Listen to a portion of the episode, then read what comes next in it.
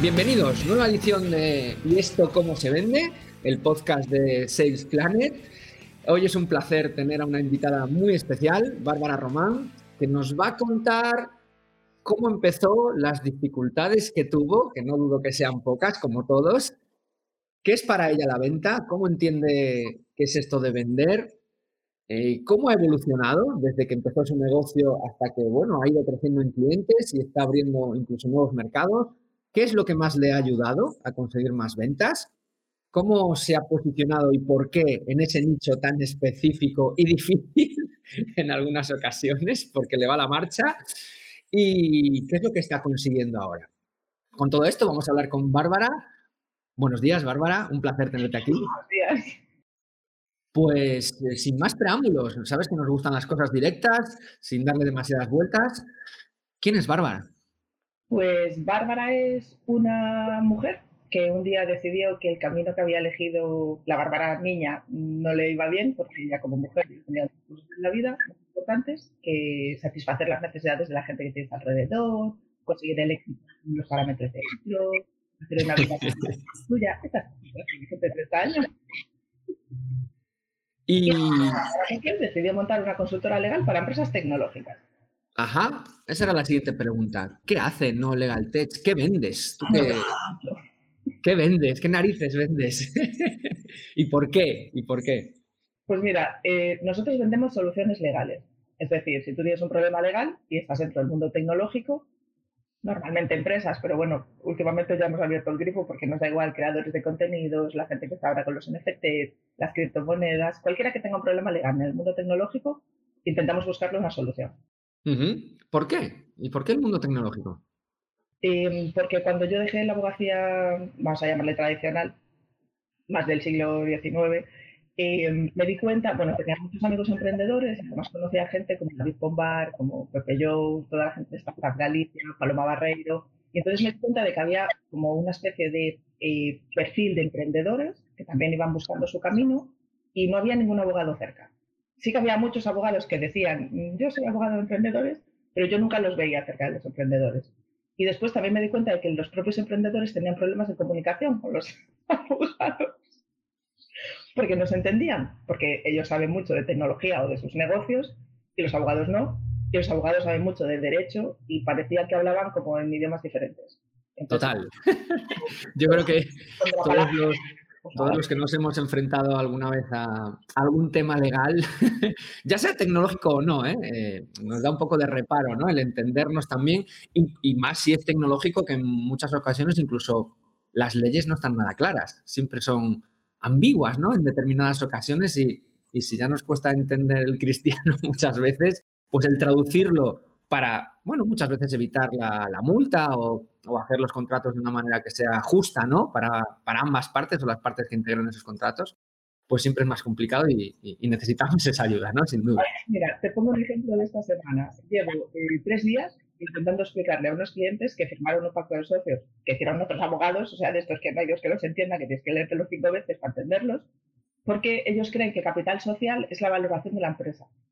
Entonces, días intentando explicarles que capital social es el capital social, el capital que tiene la empresa, lo que han aportado, que son los 3.000 euros cuando constituyeron Sí, sí, sí, sí, sí, sí. ¿Pero estás segura? Yo, yo te digo el artículo de capital, ¿sabes? Sí, sí, sí, sí. No, no, es que, es que el papel es, es educar, ¿no? Yo creo que, bueno, lo hablamos nosotros mucho también, que al final los vendedores somos muy educadores de nuestra audiencia y somos, bueno, muchas veces incluso más consultores también, ¿no? Que tenemos que estar ahí apoyando. ¿Cómo empezaste? ¿Por qué te dio por, por empezar en estos mundillos y, cómo empezaste a vender directamente?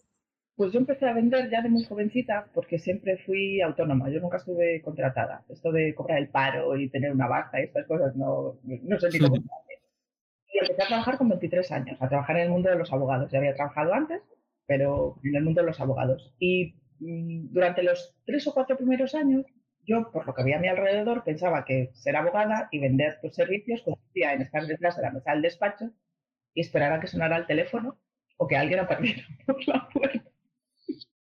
Sí, claro. ¿No? Lo típico de construye algo bueno y ya vendrán, ¿no? Que se dice mucho por ahí. Y venían, pues, bueno, siempre venía alguien. pero no de la gente que yo quería que viniera. Claro. Y además, en, en abogacía, hasta hace relativamente poco, estaba como mal visto lo de ir a buscar clientes, ¿no? De yo, por ejemplo, al círculo de empresarios, porque veo que mis clientes potenciales pueden estar allí. Yo voy a la asociación de padres y madres del colegio de mis hijos porque veo que mis clientes potenciales pueden estar allí. Esto está fatal visto y además no se puede decir. Tú no puedes ir a sitios donde estén tus clientes. Porque sí, sí, el estatus o el coeficiente intelectual o algo así. Sí, sí, sí, sí. Entonces, cuando tenía 28, 29, que ya me lo, bueno, tenía mi propio despacho, me lo monté por mi cuenta porque no estaba muy, muy cómoda donde estaba antes, me di cuenta de que efectivamente lo que había que hacer para conseguir los clientes que yo quería era ir a donde estuvieran. Yo de aquella trabajaba en Mallorca con, en un despacho alemán y entonces, claro, yo iba a los sitios donde estaban los alemanes. Claro. Y, hablaba con ellos, no, no, tenía ninguna estrategia ni nada. Iba, me preguntaba, hola, ¿qué tal? Soy abogada. Ah, ya hablas alemán, ¿qué viene a los alemanes? ¿Por qué eres abogada? Y tal, pues mira, tengo un amigo que... Siempre había un amigo o una amiga que... Siempre. Sí, sí, sí, sí, fantástico. Porque hay que salir a buscar, es que es nuestra obligación como vendedores contar lo que hacemos. Es obligatorio. Yo muchas veces, eh, bueno, algunos clientes me dicen, no, pero, joder, es que ya le he mandado dos emails a este o ya le he dicho tal, no me contesta. Es que tu obligación es que te conteste. Entonces hay que ser, entre comillas, pesado, ¿no? Con 30, alrededor de los 30, aprendí esto de que no es no, pero cuando te dicen que no. Eso es. Esto el lunes, sí, sí, ya lo vi. Es un no, no. Pues, oye, cuando puedas me dices algo que estoy esperando. Exacto. Te contesto, esto es un no, no. Y yo seguía.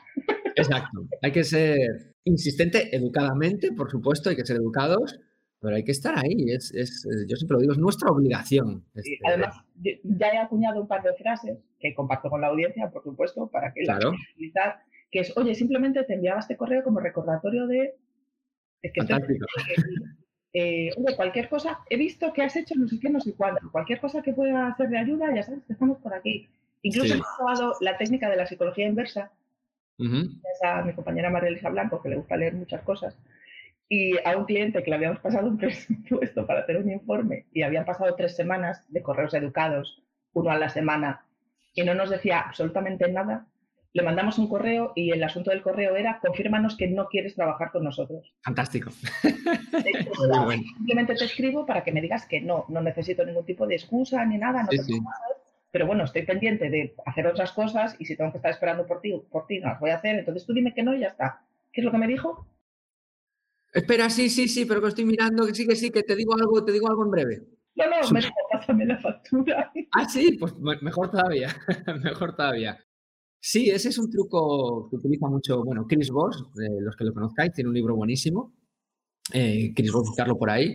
Y, normalmente nosotros hablamos mucho también del desapego de la venta, que es que cuando no, no tienes esa intención de vender, no quieres vender y, te alejas del cliente, te desapegas, normalmente se produce en la otra persona un síntoma de abandono. Es decir, oye, que sí que quiero, no me dejes solo, ¿no? Que sí te necesito, pero tengo, entre comillas, otras prioridades. Pero como al final te tiene ahí y tú le haces el seguimiento como, bueno, pues, pues ya se cansará o ya cuando me apetezca le digo que sí. Pero cuando eres tú el que le dice que no, se genera en otra persona ese sentimiento de, no me dejes solo.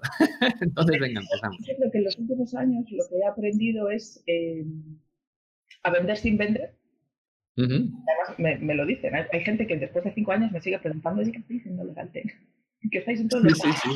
bueno, pues yo voy a hablar con la gente y ya está. Y les claro. problemas.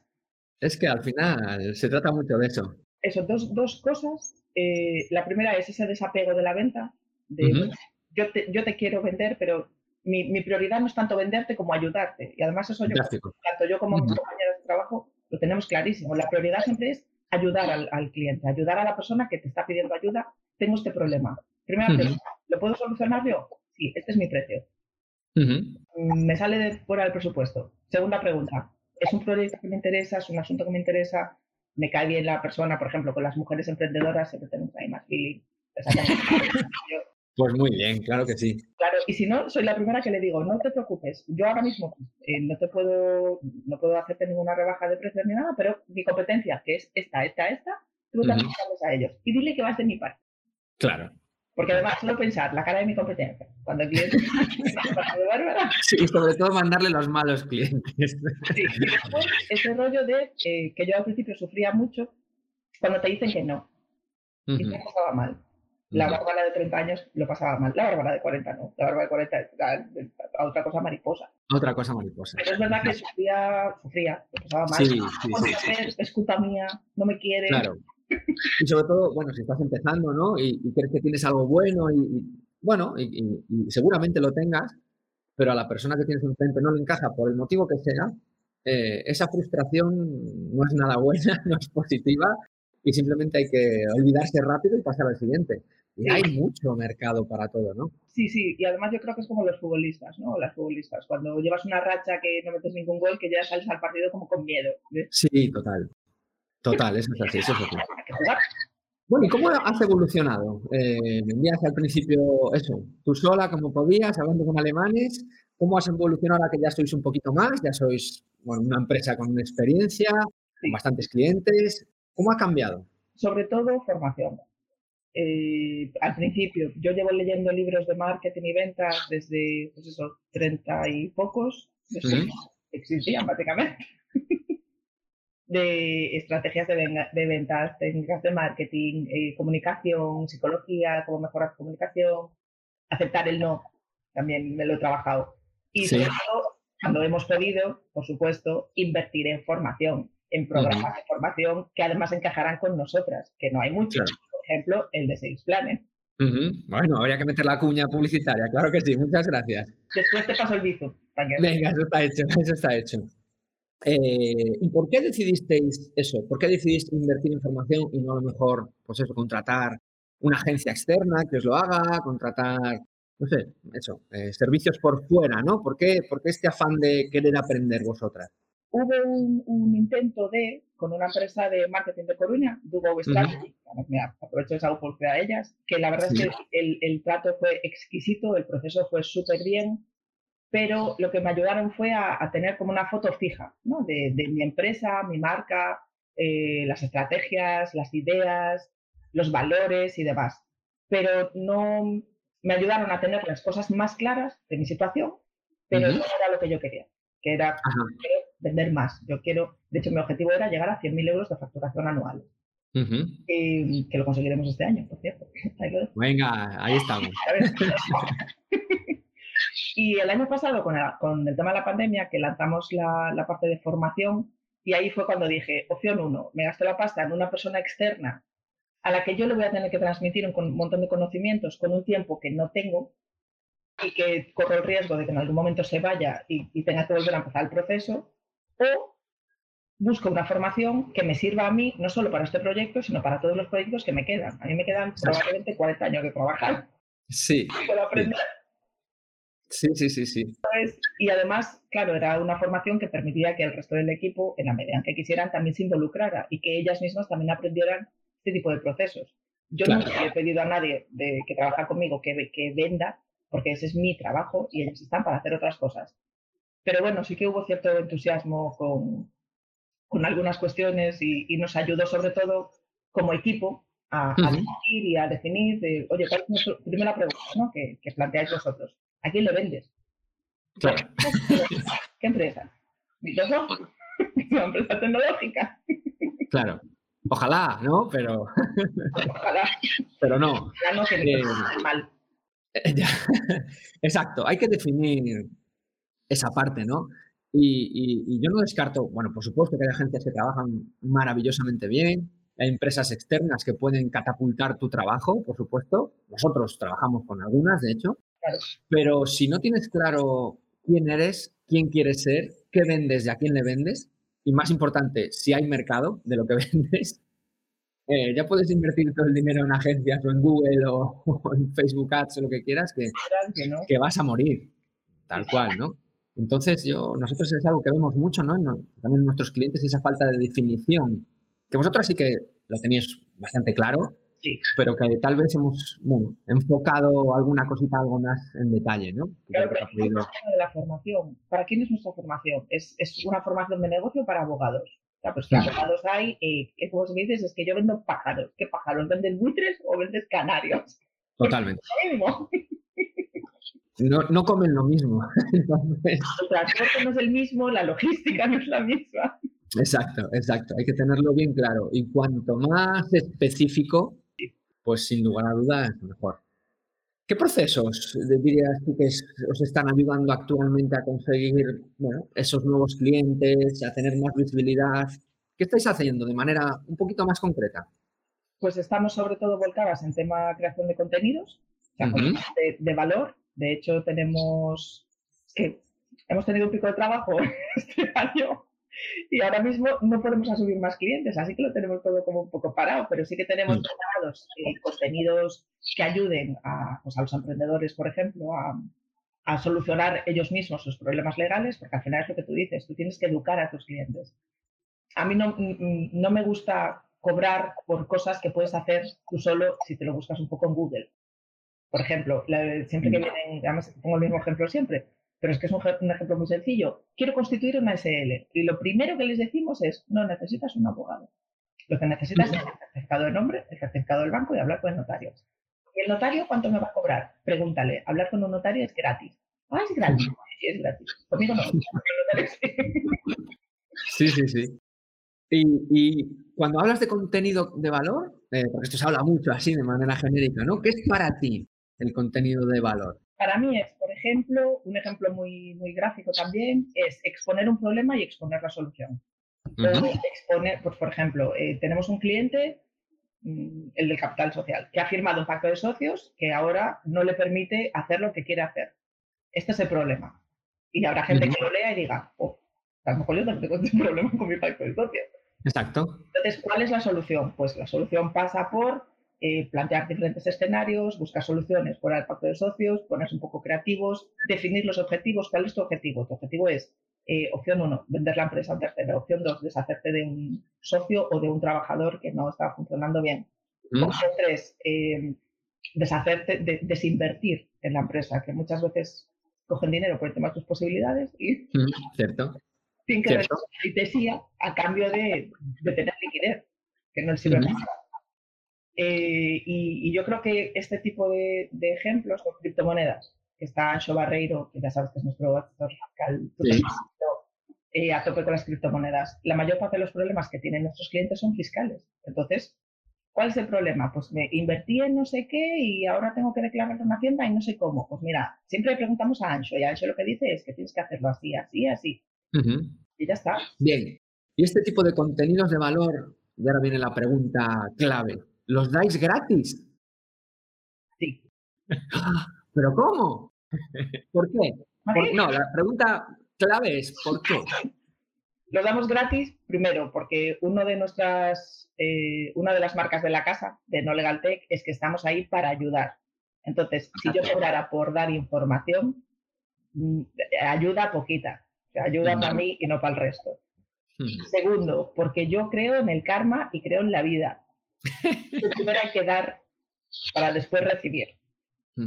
Tercero, por un tema estratégico, porque a mí eso me sitúa como una abogada friendly. ¿O tú qué te crees? ¿Que todo es esta sonrisa y esta simpatía?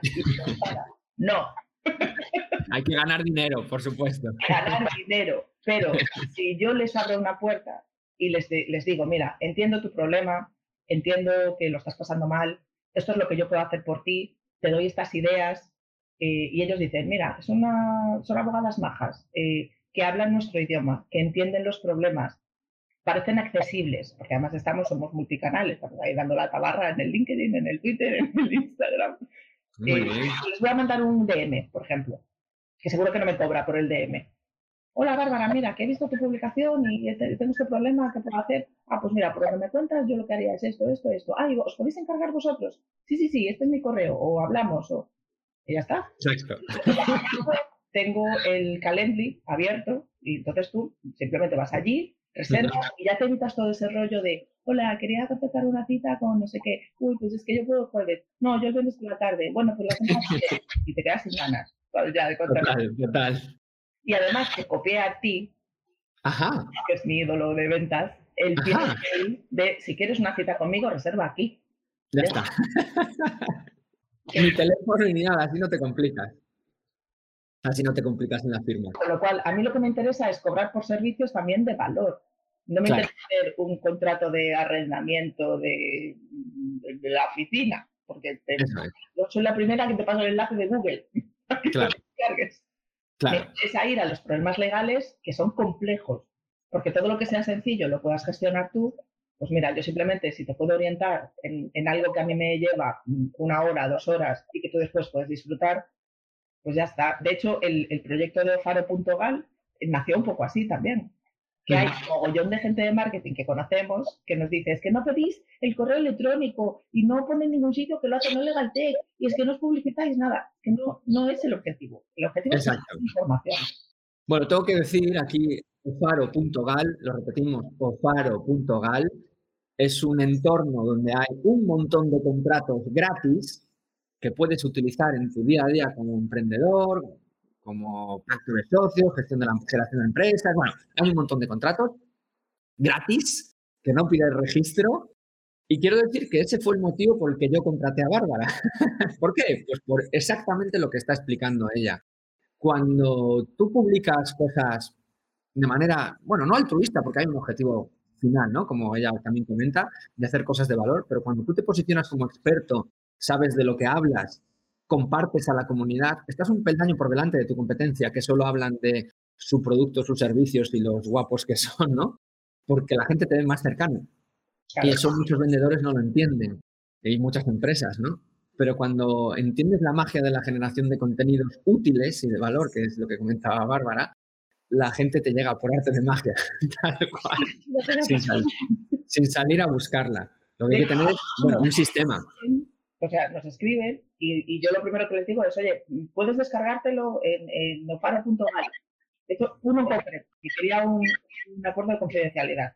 yo le dije, lo puedes descargar en nofaro.gal. Y me dice, no, no, os encontré por ahí. Ya vi el que, el que tenéis disponible, que está muy bien, pero yo quiero el que usáis vosotras. Hmm. No, no, es que yo uso ese. y le dije, opción uno, te lo descargas tú solito. Opción, y lo rellenas. Opción dos, me lo descargo yo, lo relleno y te cobro 350 euros, que tampoco tengo ningún problema. sí, total. Sí, pero, pero eso es lo que dará pie seguramente a que cuando esa persona tenga un problema un poquito mayor, seguramente diga, oye, pues a quién voy a llamar, a, alguien que busque en Google y que ponga abogados de no sé, no sé cuánto, o a alguien que me está compartiendo cosas constantemente. O sea, porque yo podría decir, no, licenciada por la Universidad de Santiago de Compostela, hablo cinco idiomas, tengo pelazo, eh, recibí un premio extraordinario, no sé qué, estoy haciendo otra carrera, soy súper guay, soy súper maravillosa, colaboro con el ¿Qué, no? Tú ves sí, sí. y porque te voy a solucionar el problema.